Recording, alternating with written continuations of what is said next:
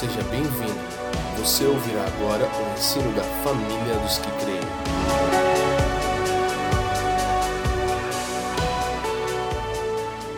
Romanos 16, primeiro versículo.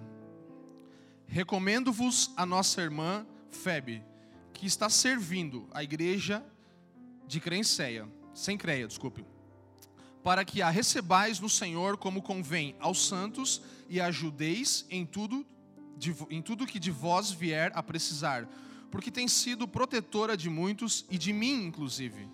3. Saudai Priscila e Áquila, meus cooperadores em Cristo Jesus, os quais pela minha vida arriscaram a sua própria cabeça. E isso lhes agradeço, não somente eu, mas também todas as igrejas dos gentios. Saudai igualmente a igreja que se reúne na casa deles. Saudai meu querido Epêneto, primícias da Ásia para Cristo. Saudai Maria, que muito trabalhou por vós. Saudai Andrônico e Júnias, meus parentes e companheiros de prisão, os quais são notáveis entre os apóstolos e estavam em Cristo antes de mim. Saudai Ampliato, meu dileto amigo no Senhor. Saudai Urbano, que é o nosso cooperador em Cristo, e também meu amado Estaques. Saudai Apeles, aprovado em Cristo. Saudai os da casa de Aristóbulo. Saudai meu parente Herodião. Saudai os da casa de Narciso, que estão no Senhor.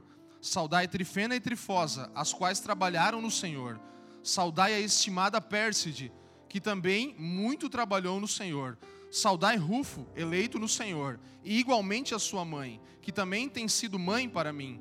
Saudai Assíncrito, Flegontes, Hermes, é difícil, né, irmão? Patrobas, Hermas, Saudai, 14. Assíncrito, Flegontes, Hermes, Patrobas, Hermas e os irmãos que se reúnem com eles. Saudai Filólogo, Júlia, Nereu e sua irmã Olimpas, e todos os santos que se reúnem com eles. Saudai-vos uns aos outros com ósculo santo. Todas as igrejas de Cristo vos saúdam. 17. Rogo-vos, irmãos, que noteis bem aqueles que provocam divisões e escândalos em desacordo com a doutrina que aprendestes. Afastai-vos deles, porque esses tais não servem a Cristo, nosso Senhor, e sim a seu próprio ventre. E com suaves palavras e lisonjas enganam o coração dos incautos. Pois a vossa obediência é conhecida por todos, por isso me alegro a vosso respeito, e quero que sejais sábios para o bem e simples para o mal. E o Deus da paz em breve esmagará debaixo dos vossos pés a Satanás.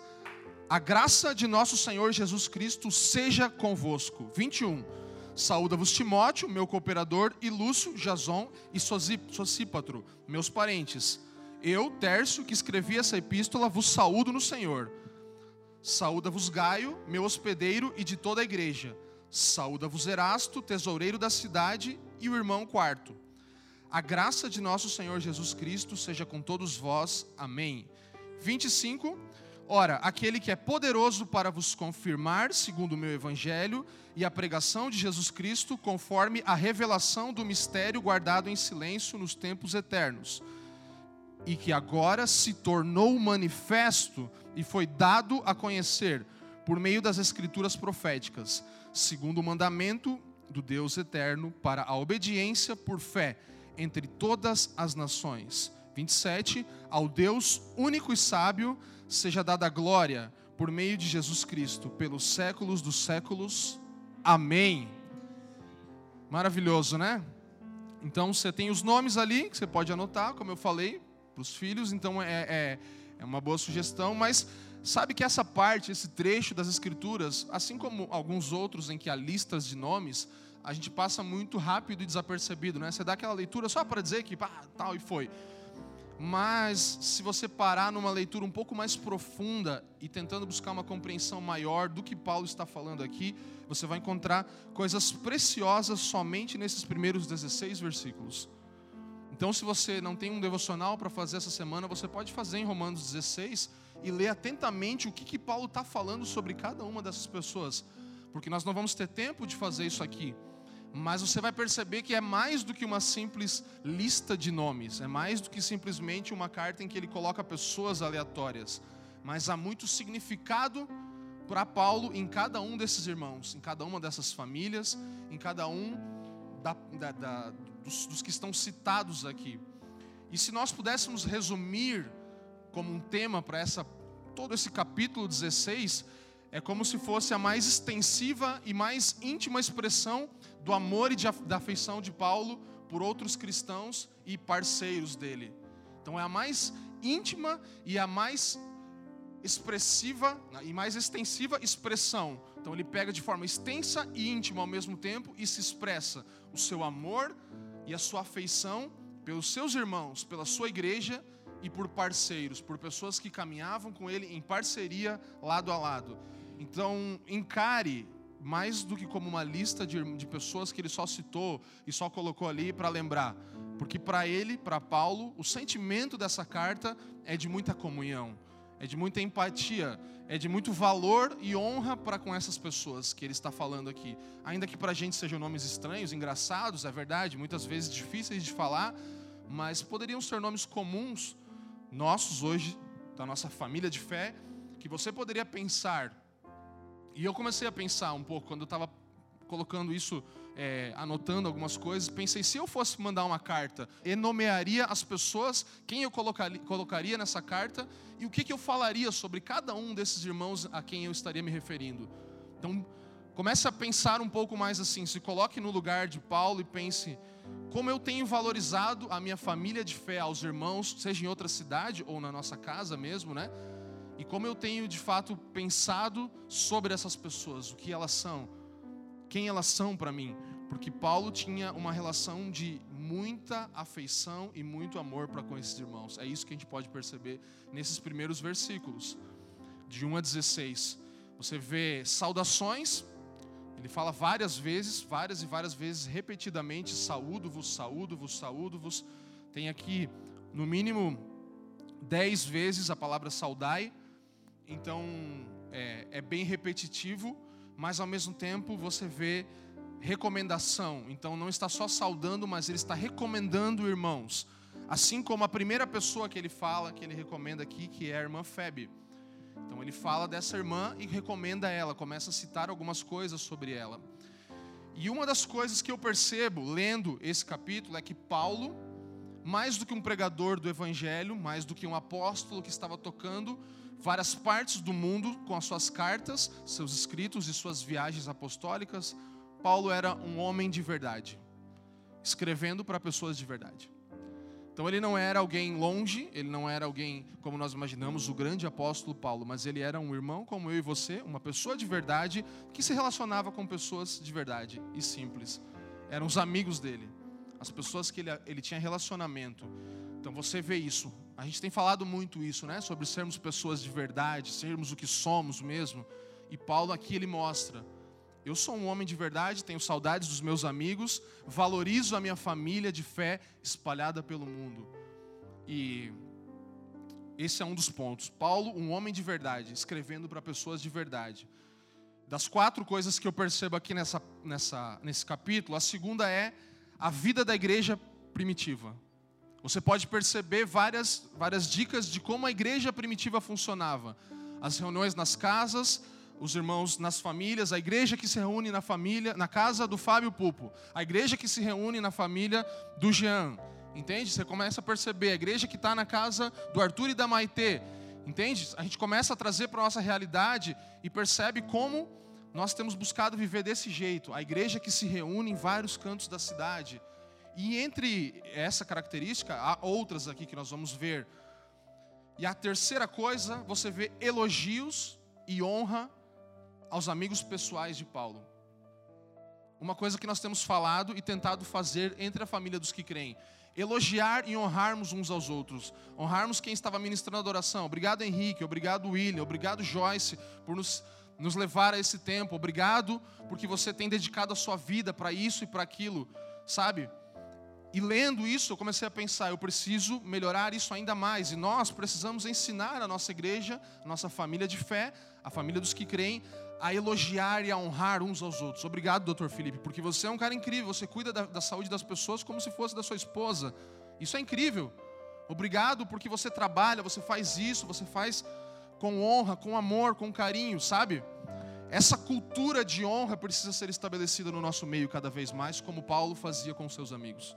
Você concorda comigo? De verdade. Comece a fazer isso. Valorize as pessoas ao seu redor. Comece pela sua esposa, pelo seu marido, pelos seus filhos, né? Mas estenda isso à sua família de fé. Vamos honrar uns aos outros como Paulo fazia. Então, elogios e honra aos seus amigos. E a quarta coisa que nós notamos aqui é a unidade e a diversidade da igreja de Roma. Todos esses irmãos são irmãos em Roma, que Paulo na carta aproveita e saúda eles. Então você percebe que entre todos esses irmãos aqui, havia muitas pessoas diferentes umas das outras, mas você percebe unidade entre elas, certo? Não parece que está falando todo mundo um grupo só ali? Porque é.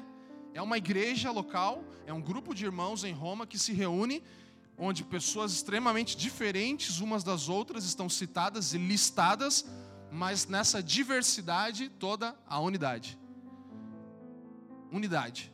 Então, é uma grande característica que Paulo traz em ênfase aqui nas entrelinhas. E como que se dá essa diversidade? Três coisas nós podemos perceber de diversidade aqui. A primeira delas é raça. Haviam raças diferentes, haviam judeus e haviam gentios. Paulo mesmo fala: aquele que se converteu primeiro, um judeu, todas as igrejas, um gentil, todas as igrejas dos gentios saúdam. E aí ele fala de outros irmãos que eram judeus também. Então haviam raças diferentes entre eles. Havia diversidade de raças. A outra coisa que você percebe de diversidade é classe. Haviam irmãos de classes diferentes. Se você estudar os nomes e começar a perceber, por exemplo, Ampliato era um nome de escravo. Era um nome de um escravo. Comumente, Ampliatos eram os escravos. Então, havia escravos, assim como havia pessoas da realeza, totalmente diferentes. Pessoas que tinham muita pouca posse e pessoas que tinham bastante posse estavam citadas no mesmo lugar. Elas eram totalmente diferentes nas suas posses, nas suas finanças, no seu estilo de vida, inclusive, mas elas estavam unidas pelo Evangelho.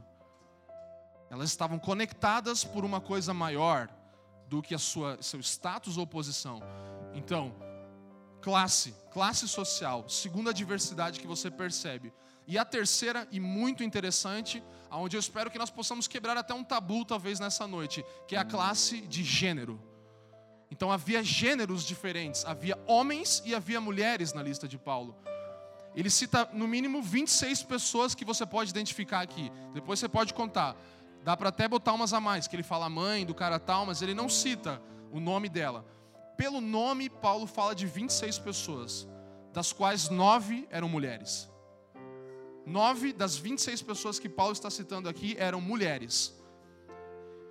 E isso nos faz avaliar e pensar o quanto as mulheres eram importantes no ministério de Paulo. Quanto havia valorização da parte de Paulo para com aquelas mulheres e quanto havia engajamento das mulheres para com a igreja em Roma e para com o ministério de Paulo. Entende? Duas coisas: reconhecimento da parte dele e engajamento da parte delas. Elas se engajavam com tudo se envolviam com todas as forças naquilo.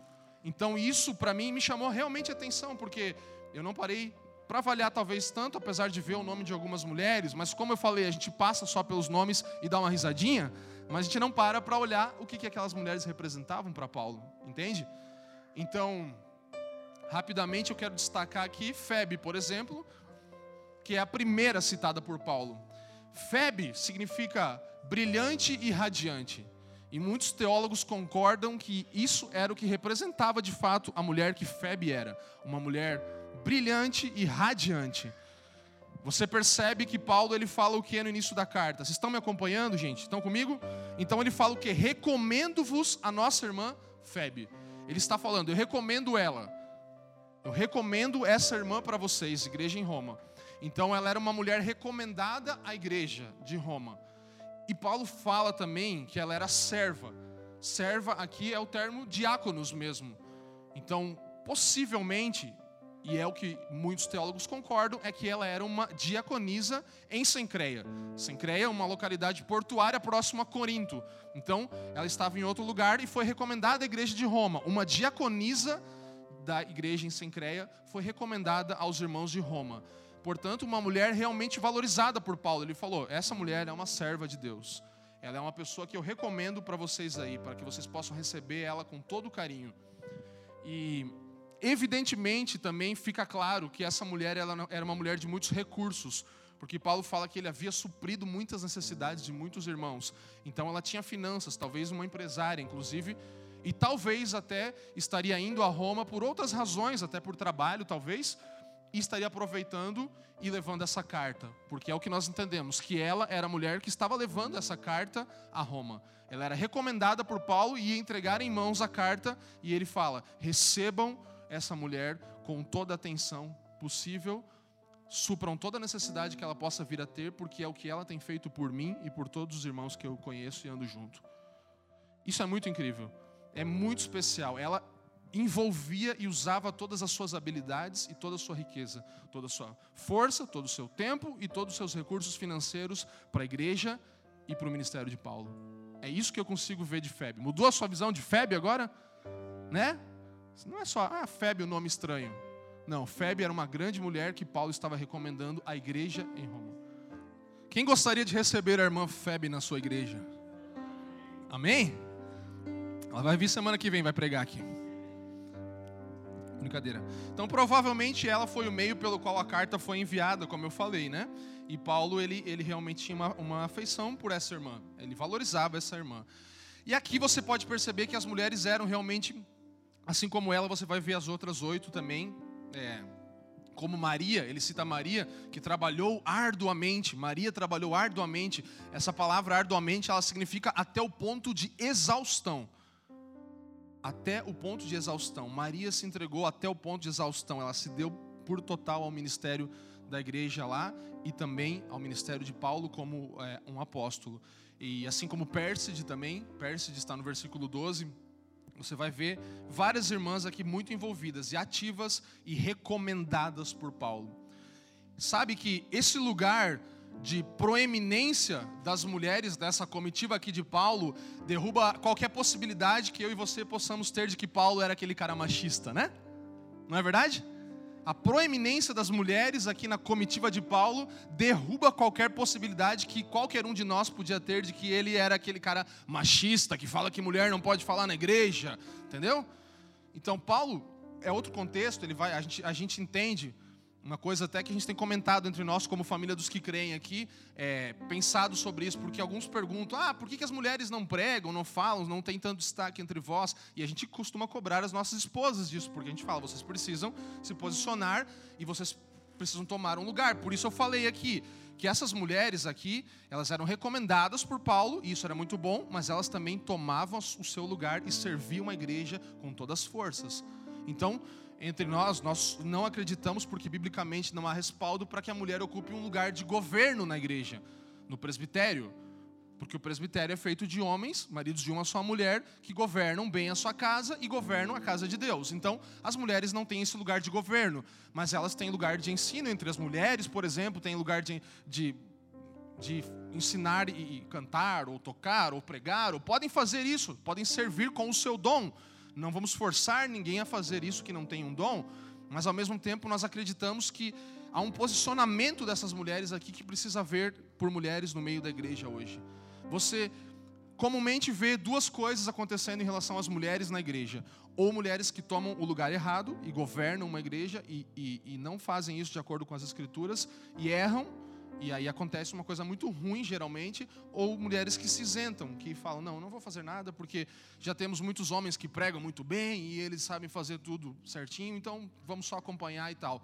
Há uma necessidade de que as mulheres tomem a sua postura, e Paulo aqui ensina que nós, homens e líderes, precisamos sim valorizar as mulheres, certo? Estão comigo, gente? Tudo bem? Então, tira essa, esse preconceito da sua cabeça de que Paulo era um cara machista.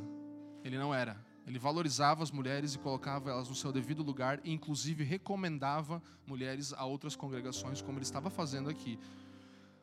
Então, vamos lá.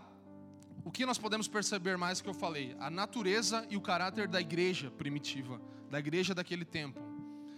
Como nós vimos há pouco, havia unidade na diversidade. Uma grande diversidade de pessoas, mas pessoas unidas. Então, eles reuniam-se de casa em casa é, era uma igreja de famílias, então várias famílias formavam uma igreja. E você pode perceber isso nos versículos 5, 10 e 11, se você estiver anotando. E reconheciam a autoridade apostólica de Cristo nos irmãos. Porque no versículo 7 você pode perceber que Paulo saúda é, Andrônico e Júnia. Ele fala assim: Meus parentes e companheiros de prisão, os quais são notáveis entre os apóstolos e estavam em Cristo antes de mim. Então ele reconhece o caráter apostólico e a autoridade apostólica também em irmãos no meio da vida da igreja. Então, unidade, é, uma igreja de famílias e reconhecimento de autoridade apostólica entre os irmãos. E eu queria colocar isso aqui, eu não sei se eu botei essa questão da unidade, é, a, gente, a gente colocou três coisas aqui que você pode perceber, são três tipos de unidade. Então, primeiro, há uma unidade fundamental, ou seja, uma unidade de fundamento. Havia o mesmo fundamento entre todas, todos esses irmãos. Ele cita sempre em Cristo, no Senhor, e chama eles de irmãos e irmãs. Então, a primeiro, o primeiro nível de, de unidade era fundamental, era uma unidade básica, de fundamento, Cristo como fundamento entre toda essa diversidade. Todos eles estavam no Senhor, em Cristo irmão, irmã, família. Primeiro é um tipo de unidade, unidade fundamental.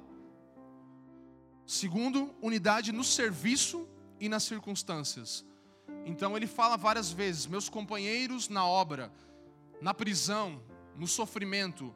Então, em vários tipos de circunstâncias e serviços havia unidade. Aqueles que trabalhavam arduamente, aqueles que serviam junto comigo, ao meu lado, aqueles que sofreram pelo evangelho comigo, que estavam na prisão junto a mim.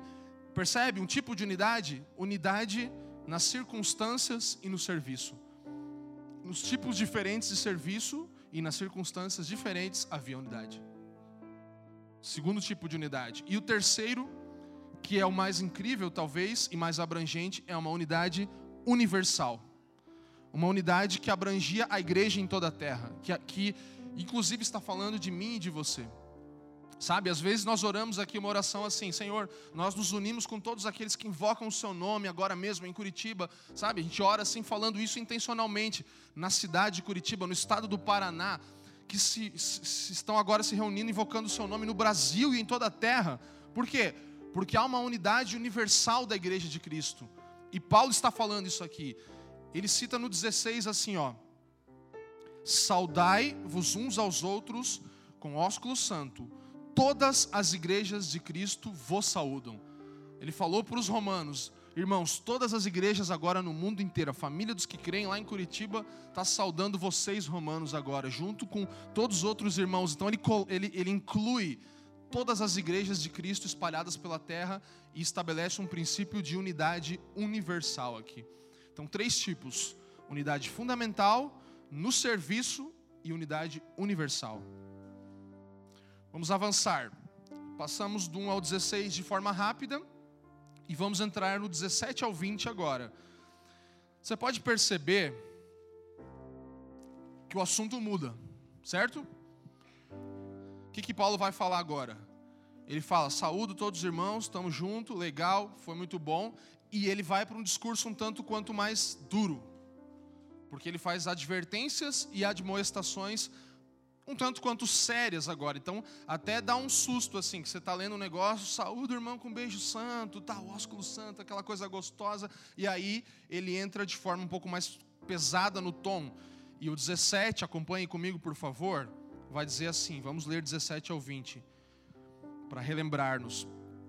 Rogo-vos, irmãos, que noteis bem aqueles que provocam divisões e escândalos, em desacordo com a doutrina que aprendestes. Afastai-vos deles, porque esses tais não servem a Cristo, nosso Senhor, e sim a seu próprio ventre, e com suas suaves palavras e lisonjas enganam o coração dos incautos Pois a vossa obediência é conhecida por todos, por isso me alegro a vosso respeito, e quero que sejais sábios para o bem e simples para o mal. E o Deus de paz em breve esmagará debaixo dos vossos pés a Satanás. A graça de nosso Senhor Jesus Cristo esteja convosco. Percebe aqui o tom mais forte agora de admoestação? Ele está falando, saudar um ao outro, dar aquele beijinho e tal. Às vezes a gente dá, né? Quem é da família vai percebendo. A gente tem né, o costume de dar um, um beijo nos irmãos e tal, uma coisa de irmandade mesmo. E, e ele está falando disso, faz isso, que é muito legal e tal. E aí ele já vai para um, um, discurso um tanto quanto pesado, um tom forte mais de admoestação, totalmente diferente do que ele estava falando até agora. E eu percebo que Paulo realmente quer gerar esse contraste. Ele quer, tipo, dar um susto assim, meu Deus, é isso mesmo? Entendeu? É isso que ele quer. Ele está falando, ah, que legal, que gostoso, o ar-condicionado está ligado, daí pau!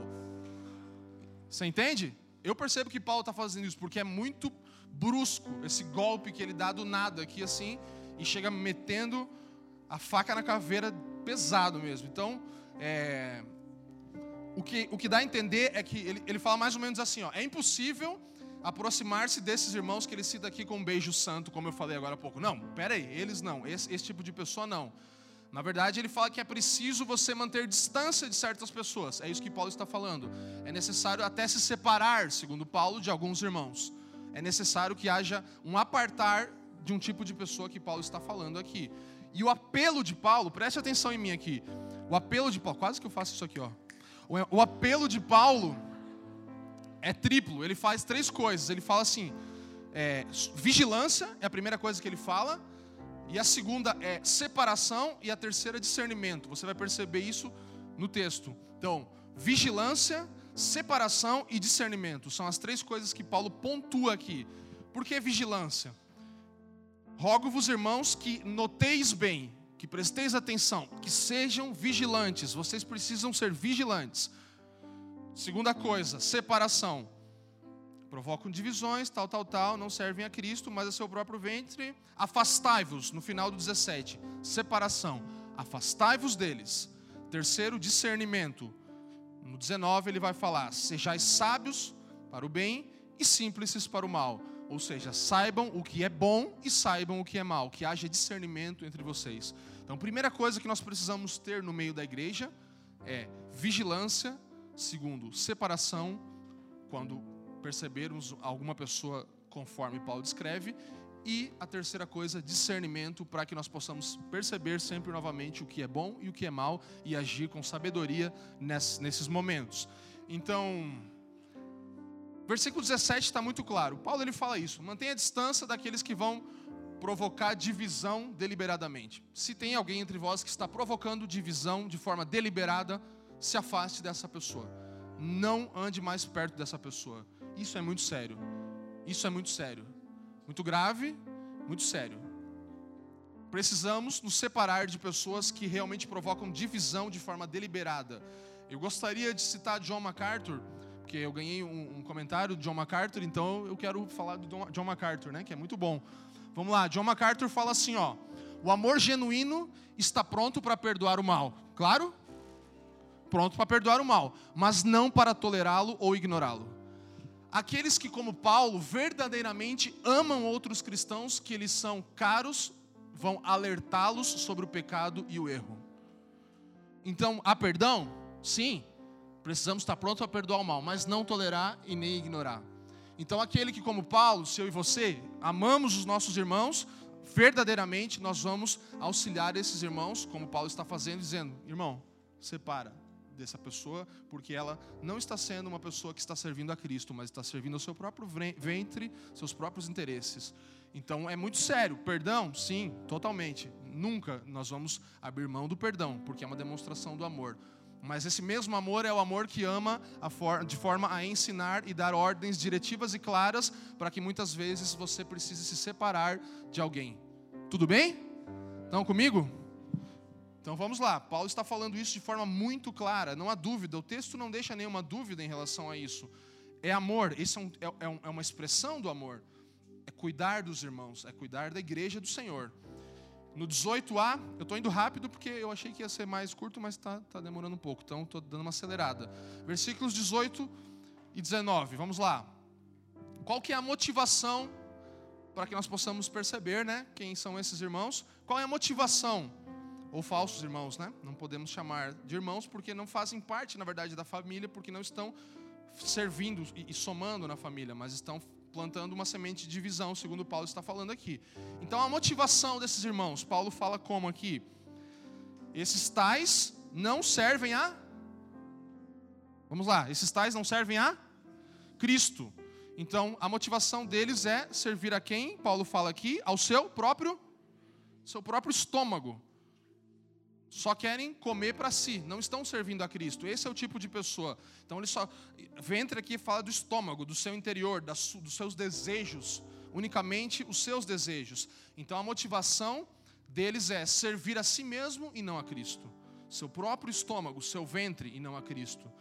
E isso é uma expressão clara de satisfação de desejos próprios, como eu falei. Então é alguém que valoriza em primeiro lugar a sua vontade, o seu prazer, do que o desejo de Cristo, do que o bem de Cristo. Isso fala de egocentrismo. São pessoas egocêntricas e o mais perigoso é que elas geram um efeito nocivo sobre aqueles que creem.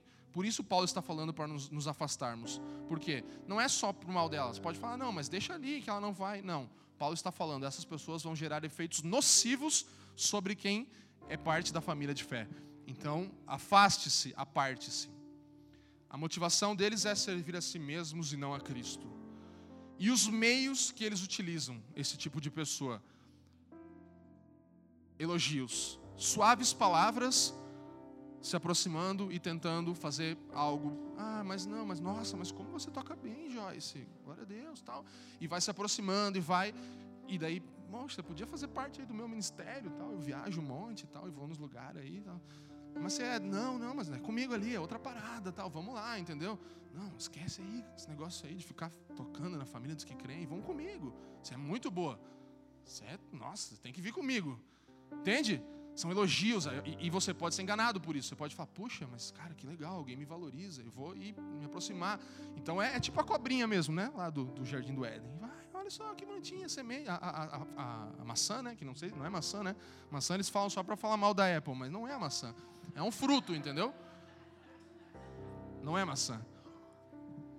Então é, é essa conversa, conversinha suave, doce. É, é, a palavra aqui boa é adular. A palavra adular significa elogiar em excesso, de modo servil, bajular, lisonjear. Então são adulações, os meios utilizados por esse tipo de pessoa que Paulo está falando aqui, aqueles que provocam divisões, é adular. Vamos lá, portanto, o que nós devemos fazer em relação a essas pessoas? Paulo está falando no 19, a vossa obediência, conhecida por todos, vocês são muito obedientes, mas mantenham-se longe do mal, mantenham-se longe dessas pessoas. Vocês são obedientes, mas discernam, percebam o bem e o mal e ajam de acordo com aquilo que vocês estão discernindo. Mais uma citação para a gente de John Stott, por favor, que deixa muito claro isso. Vamos lá, acompanhem comigo. Paulo também exorta os romanos a crescerem no discernimento. De modo geral, ele está satisfeito com a obediência deles. Mas há dois tipos de obediência: a cega e a que discerne. Então, Paulo está falando, muito bom, vocês são obedientes, mas eu quero dar um plus aqui para vocês. Ele anseia que eles desenvolvam a segunda, que é a que discerne. Então, ser sábio em relação ao que é bom é reconhecer, amar e seguir o que é bom. Com relação ao mal, entretanto, Paulo quer que eles sejam tão puros a ponto de evitarem qualquer experiência com o mal, qualquer aproximação do mal. Então, vocês são obedientes, que legal, muito bom, mas vocês não podem ficar numa obediência simplesmente cega, vocês precisam ter discernimento na obediência, perceber para onde ir, como se mover. Não só não se envolver com algo ou se envolver com algo porque alguém falou para você fazer, mas que você discerna, que você perceba. Está percebendo isso? Perceba. É isso que Paulo está falando. Mude o seu tipo de obediência e acrescente discernimento a ela. Então, John Stott deixa isso muito, muito claro aqui. Vamos lá. Vou citar duas sessões de três coisas aqui rápidas, que a primeira é como reconhecê-los e a segunda é como detê-los, como deter os homens que geram divisão e como reconhecê-los.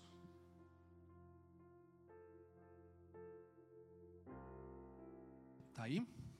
Vamos lá. Como reconhecê-los? O que eles fazem está em desacordo com a doutrina que aprendestes, é o que Paulo fala.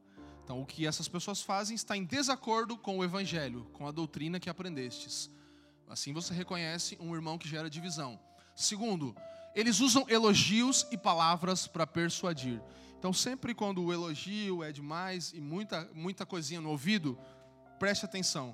Porque irmãos de verdade, eles também exortam, eles também confrontam você. E eles não simplesmente falam, ai, que lindo, que legal, que bom, que bom, que bom, que maravilhoso, você é incrível. E quando vira as costas, está falando mal de você. Entende? Então preste atenção. Se há muito elogiozinho e não há confronto, é um irmão que provavelmente está gerando divisão. E o terceiro, não o fazem para Cristo, mas a si mesmos. Não há interesse no corpo de Cristo, não há interesse na glória do nome do Senhor, mas há interesse no acréscimo para mim mesmo. Eu quero uma pessoa para mim, eu quero gerar alguma coisa paralela ao corpo de Cristo, alguma coisa para eclesiástica, alguma coisa que vai. Eu tenho uma, uma visão e eu quero que os irmãos, todas as pessoas contribuam com isso e não com o fim de glorificar a Cristo, entende? Então isso precisa ficar claro. Como reconhecê-los? O que eles fazem está em desacordo com a doutrina que aprendestes, usam elogios e palavras para persuadir e não o fazem para Cristo, mas a si mesmos, ao seu próprio ventre. Assim você reconhece alguém que provoca divisões e escândalos. E como detê-los?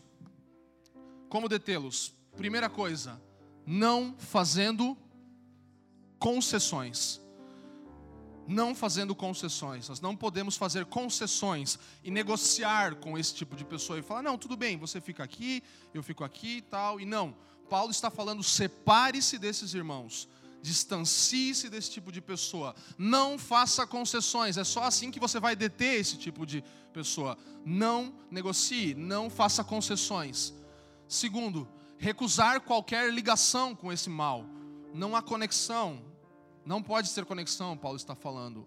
Não há qualquer ligação com esse mal. E terceiro, medir tudo o que essa pessoa faz, né?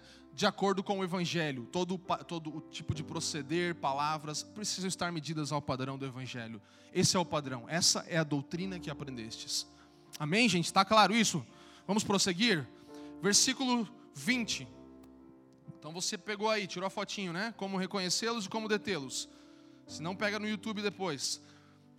Muito sério, gente. Muito sério, de verdade. Isso aqui é muito sério. Não é uma brincadeira, é muito sério. Nós precisamos cuidar com isso. Nós, nós vamos e temos entre nós sempre essa conversa. Nós não vamos tolerar esse tipo de coisa, porque não é o que pode acontecer no meio de uma família de fé. Não vai haver concessões com pessoas que geram divisões, contendas e escândalos. Amém? Vocês estão comigo, gente? Então vamos lá, é isso que Paulo está ensinando. E, e realmente estava bem bonitinho, ósculo santo, e ficou duro, né? Ficou tipo, meu Deus, não pode, não, separa, não, não vai ficar dando ósculo santo no irmão aí, não, não pode, ele está falando, cara, se liga, não, entendeu? Então estava legal, ficou um pouco mais duro. Vamos lá, Sabe, é, é, eu quero resumir isso. Eu escrevi uma coisa baseado em tudo que eu li, que eu acho que dá uma resumida assim. Toda divisão causada pela lealdade a Cristo é inevitável. Toda a divisão causada pela lealdade a Cristo é inevitável. Não tem como você evitar uma divisão que mexe com a sua lealdade a Cristo. Toda a divisão causada pela, pela lealdade a Cristo é inevitável, é o que Paulo está falando. Se mexeu com o Evangelho, se mexeu com os princípios, com a doutrina que aprendestes, se mexeu com não trazer glória, glória a Cristo, mas ao meu ventre, separa. É inevitável, não há outra opção, é isso que ele está falando. Não tem como proceder tentando manter alguma coisa nesse nível. Então, toda divisão causada pela lealdade a Cristo é inevitável. Se foi por isso, é inevitável. Entende? Nós não estamos falando aqui sobre, ah, não quero mais, tá, vai cada um para um canto. Não, não é isso. Ah, não gostei que pintou o negócio de preto, botou ar-condicionado aqui, era para ser aqui, vou embora da igreja. Não é isso. Não é esse tipo de visão. Você está entendendo, gente? Não estão falando de coisa imatura. Isso é chatice, isso é chatice. Ah, mas eu queria que fosse a parede ali fosse amarela, eu queria que a logo fosse assim. Triângulo de cabeça para baixo, não para cima. Não gostei da árvore, irmão. Por favor, né? Não é disso que eu estou falando. Tem gente olhando sério, mas é sério. Tem pessoas que trabalham com isso, você serve numa área, a gente respeita as jurisdições nas coisas. Então, cada um está trabalhando em uma coisa e nós não vamos fazer uma assembleia para ver se a gente vai deixar isso aqui madeira ou vai botar tijolo aqui. Não, irmãos, não é disso. Não é de pequenas coisinhas, é de coisas que ferem a nossa lealdade a Cristo. Aí sim, não há outra alternativa, é o que Paulo está falando. Amém ou não amém? Vamos lá. Vamos lá, 21 a 24 saudações dos companheiros de Paulo. Então aqui ele muda de novo a, a ênfase, né? Aí ele dá um espacinho para a galera que estava ali sentado com ele, escrevendo a carta, e cada um acaba mandando ali no grupo o WhatsAppzinho rapidão. Ei, eu também tô aqui, manda, tá, dá um salve, entendeu? Põe no grupo aí, irmão. Entendeu? Aí os caras, põe, vai, pai, vai lá, Timóteo, manda, vai lá, Lucas, Lúcio, né? Que talvez é Lucas, aí vai, cada um bota um, cita o cara e vai, legal. Vamos lá, vamos ler isso juntos rapidamente aqui. É, Saúda-vos Timóteo, meu cooperador, e Lúcio, Jason, Socípatro, meus parentes, eu, Tércio, que é o cara que escreveu, né? A epístola, vos saúdo no Senhor. Aí ele, Gaio também está saudando, que era o, o, hospedeiro de toda a igreja de Paulo. E Erasto, tesoureiro da cidade, olha só. Tesoureiro da cidade, manda uma saudação aqui. Era o cara responsável pelo dinheiro da cidade, entendeu? Tesoureiro da cidade mandou uma saudação para a igreja em Roma. Hã? Cadê o Erasto? Não é o Gertner, é o... Gertner já foi. Então, ele está citando outros irmãos aqui, e isso aqui, vamos bem rapid, rapidinho aqui, só deixar um, um ponto aqui nessa parte que é muito importante. Que mais uma vez há uma clara demonstração de que a unidade e de que a comunhão entre, entre os cristãos vão além das diferenças culturais e distâncias geográficas. Mais uma vez, Paulo está reafirmando isso. Tem vários irmãos aqui, inclusive o cara que é o tesoureiro da cidade aqui, também está mandando um salve para vocês aí, entendeu? Então tem muitos irmãos aqui, que o cara que escreveu a carta e tal, e sei lá, quase o prefeito aqui já está mandando um salve também para todo mundo aí. Então, não importa diferenças, pessoas que talvez nem eram cristãs, eu não sei, mas irmãos que estavam envolvidos ali no processo, que serviam de alguma forma, mandavam alguma saudação e havia um tipo de unidade. Claro que a unidade precisa estar em Cristo, é a que Paulo está falando aqui, não podemos entender errado, mas ao mesmo tempo ele coloca pessoas diferentes, de lugares diferentes, geografias diferentes, culturas, e até o Erasto está aqui, o tesoureiro da cidade. Isso para mim aqui é mais uma lembrança de todo o início lá, de que a unidade está conectada é, a todas as diferentes expressões e, e cenários e, e, e contextos, né? E vamos para o final, a doxologia final, aonde tudo termina para a glória de Deus. Tudo termina para a honra e glória de Deus. No final de tudo, a glória de não só do capítulo 16, mas de toda a epístola. Isso aqui não é o final de um capítulo, é o final de uma epístola. É o final de toda uma carta, onde nós, na nossa organização, temos 16 capítulos. E sabe que de tantos irmãos especiais, preciosos, homens, mulheres, servos, escravos, realezas, pessoas tão importantes, Paulo ele destina as últimas palavras da carta dele a Deus. Ele destina a glória, a palavra de glória, a doxologia ao Senhor. Então, ele, ele guarda esse momento. As palavras finais de Paulo são reservadas ao Senhor, a Deus. Ele traz tudo para a glória de Deus. Tudo que nós aprendemos e vivemos tem esse fim, o objetivo final de glorificar a Deus, trazer honra e glória ao seu nome. Como Paulo faz isso? Como ele traz honra e glória ao nome de Deus? Lembrando-nos do a palavra da nossa série principal que a gente citou tantas vezes. O que, que Paulo nos lembra aqui? Do Evangelho. Vamos lá, gente. Paulo ele lembra do Evangelho. Vocês estão comigo? Estão acordados? Paulo ele termina glorificando ao nome de Deus fazendo o quê? Nos lembrando do Evangelho. Ele relembra aquilo que ele exaustivamente pregou, ensinou e falou para todos nós até hoje. Ele termina relembrando o que é o Evangelho e, que, e o que faz o Evangelho. Esse, é, essa é a melhor forma de glorificar o nome do Senhor, lembrar as pessoas do que é o Evangelho e do que o Evangelho pode fazer. É assim que eu e você podemos glorificar a Deus na nossa vida, lembrando-nos uns aos outros do que é o Evangelho e do que o Evangelho faz. Paulo faz isso. Vamos ler juntos, por favor. 25 a 27. Ora, aquele que é poderoso para vos confirmar, segundo o meu Evangelho, e a pregação de Jesus Cristo, conforme a revelação do mistério guardado em silêncio nos tempos eternos, e que agora se tornou manifesto e foi dado a conhecer por meio das escrituras proféticas, segundo o mandamento do Deus eterno, para obediência por fé entre todas as nações, e ao Deus único e sábio, seja dada glória por meio de Jesus Cristo, pelos séculos dos séculos. Amém. Glória a Deus. Então ele está falando que aqui, vocês não podem se esquecer do que eu falei até agora. Vou dar a última, e ele não podia terminar diferente essa carta, senão falando que o Evangelho é o poder de Deus. O Evangelho não tem poder, o Evangelho é o poder de Deus. É só o Evangelho que pode mudar alguma coisa na nossa vida, nos guiar nesse caminho de nos tornarmos semelhantes a Jesus, e é só o Evangelho que vai trazer glória ao nome de Deus. É isso que ele está falando. Vamos glorificar o nome de Deus? Vamos. Como? Pelo Evangelho. Pelo anúncio do Evangelho, pelo que o Evangelho é e faz na vida de uma pessoa. Paulo está falando e eu imagino ele terminando muito empolgado aqui, falando tudo isso. Gente, é isso que eu falei até agora, e é isso que é o resumo de tudo. É o que eu falei lá no início, lá em 1,16. O Evangelho é o poder de Deus. O Evangelho é o poder de Deus. Então, ele está falando aqui, e ele cita uma coisa interessante, que agora não está mais simplesmente falando do evangelho que tem poder para salvar, mas ele está usando a palavra guardar. O evangelho que vos salvou é o evangelho que vai guardar vocês. Então, o que pode nos guardar se não o evangelho? Nós mesmos já descobrimos aqui que não podemos fazer nada para nos guardar na salvação que recebemos de graça, certo? Só o evangelho é que vai nos guardar. Por quê? porque o Senhor nos inseriu nele através dessa boa notícia e é Ele que nos mantém dentro dela. Não o que fazemos, entende? Assim como não fazemos para receber. É isso que ele está falando. O Evangelho que te salvou é o Evangelho que te guarda. O Evangelho é o poder de Deus para salvar e guardar o seu povo. Amém, gente? O Evangelho é o poder de Deus para te salvar e te guardar, para me salvar e me guardar. Isso é o Evangelho, a boa nova.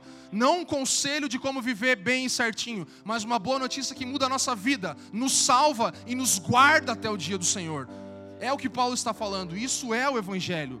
E Paulo ele fala ousadamente: o meu Evangelho, o meu Evangelho.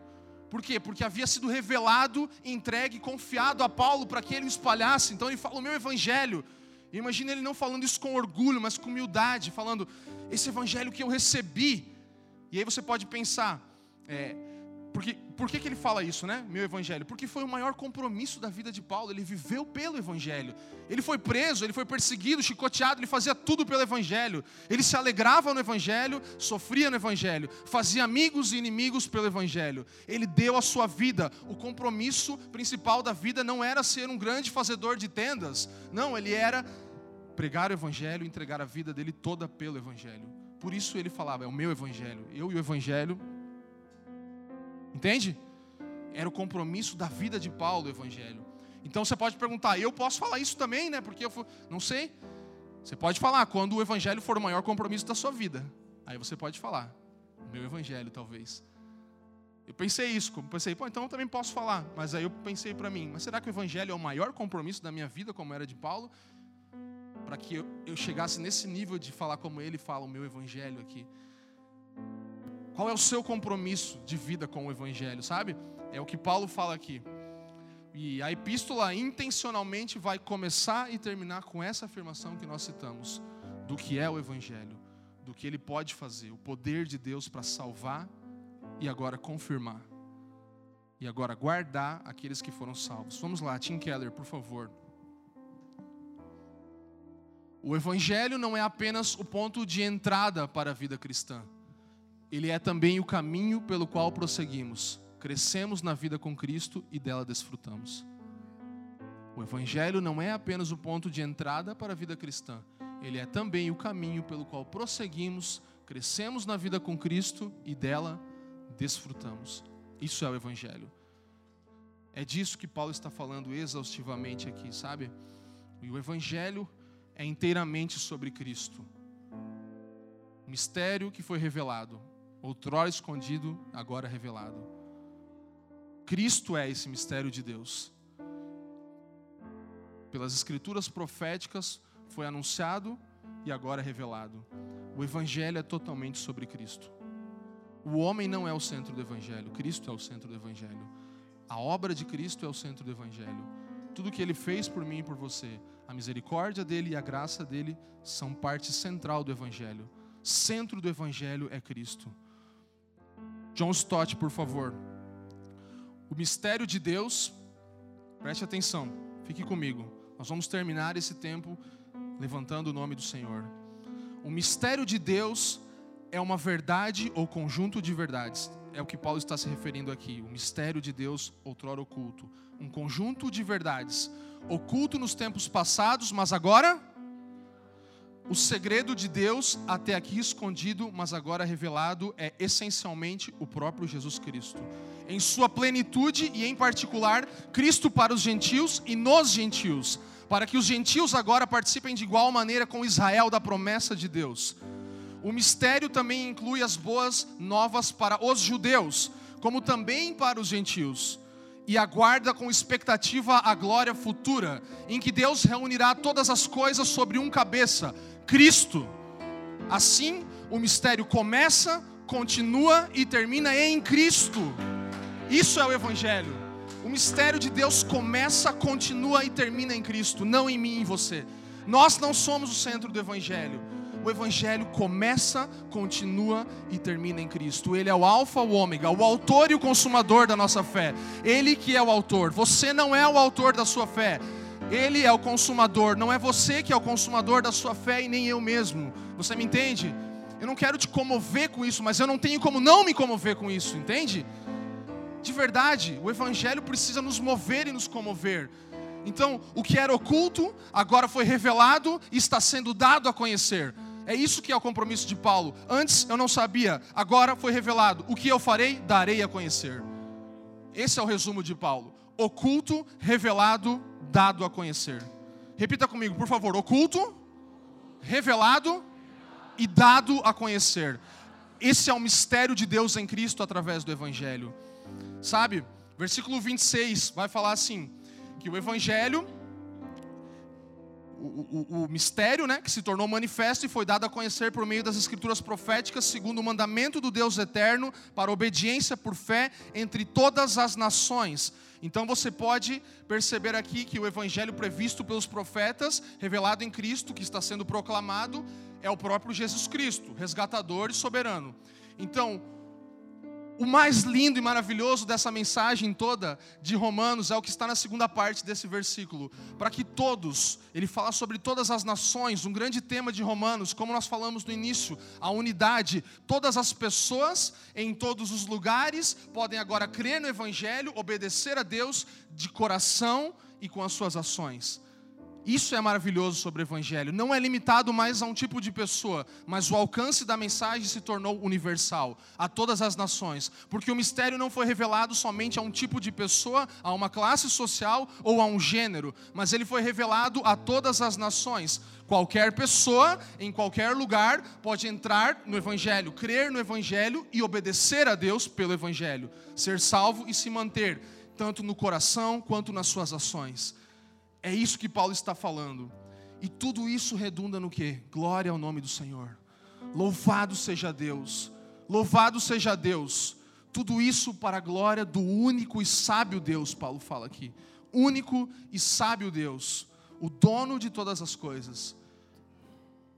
E eu não consigo pensar em outra coisa, como eu falei desde o início, que só Ele pode receber o crédito, o louvor e a adoração por isso. Isso precisa estar claro. Eu e você não temos crédito contra a nossa salvação. Nós não aceitamos Jesus. Nós não aceitamos Jesus. Você não aceitou Jesus, foi Ele que aceitou você. Ele escolheu você, Ele chamou você, Ele redimiu você, Ele te deu a boa notícia por si mesmo. oculto, revelado e agora dado aos homens. Ele foi nos dado. Um filho se nos deu. Todo crédito a Ele.